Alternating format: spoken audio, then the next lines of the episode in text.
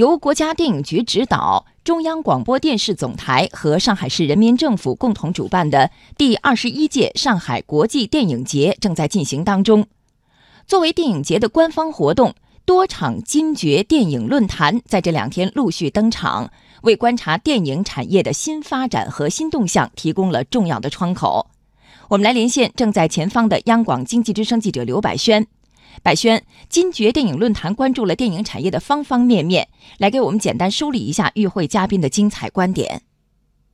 好的，主持人，金爵电影论坛几乎是每天两场。我在现场看到，每场坐的都是满满当当，论坛观众也是以电影行业的专业人士为主。在过去的两天时间里，论坛关注了新时代的中国电影、电影工业化之路、新时代中国电影的责任与担当、一带一路电影文化等多个主题。从面上来看，新时代的中国电影可以说是朝气蓬勃。从论坛上得到的最新数字是，中国电影的市场规模在不断扩大，银幕数量已经稳居世界第一。故事片的产量也位居世界前列。在这样的背景下，上海电影集团有限公司董事长任仲伦在现场谈到，再过五到十年，中国会出现一批强有力的、抗风险能力强的大公司和大集团，他们将成为电影行业的中流砥柱。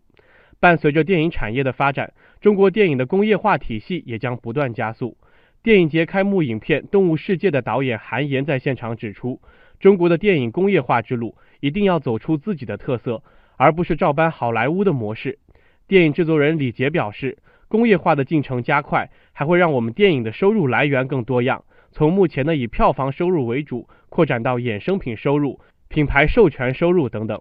最后再做一个预告，今天上午将举行的金爵电影论坛，主题是改革开放与中国电影，到时候将发布中国电影产业研究报告。关于上海国际电影节和电影产业的最新动态，经济之声也将持续关注。